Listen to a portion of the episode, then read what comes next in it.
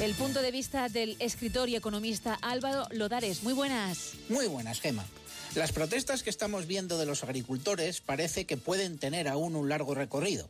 Otra cosa es su tanto por ciento de éxito. Estas protestas tienen algunas dificultades muy notables. Primero, de representatividad. ¿Con quién se negocia? Segundo, de competencias. ¿Qué administración puede tomar según qué decisiones?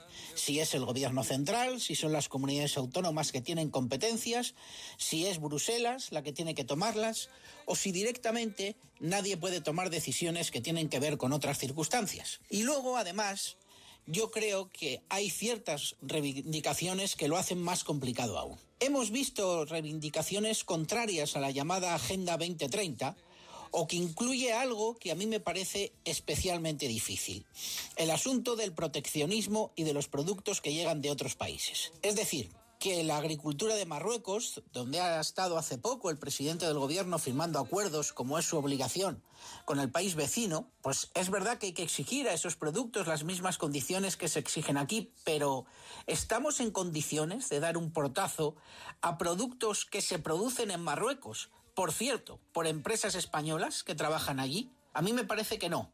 Y esto es lo que hace especialmente complejo todo. Creo que hay una parte de la sociedad que está demostrando que no se siente amparada por las instituciones y por la llamada política tradicional. Y eso hace que sea caldo de cultivo para que aparezcan algunos determinados partidos o movilizaciones con ciertas gentes que conocemos todos y que son muy poco recomendables. Ya hemos visto agresiones a guardias civiles y periodistas y eso lo complica todo aún más. Y es muy preocupante porque sabemos a dónde nos pueden llevar cosas como estas. Por tanto, me parece una protesta ciertamente complicada. Hasta la próxima, Gema. Hasta la próxima, Álvaro. Gracias. Queda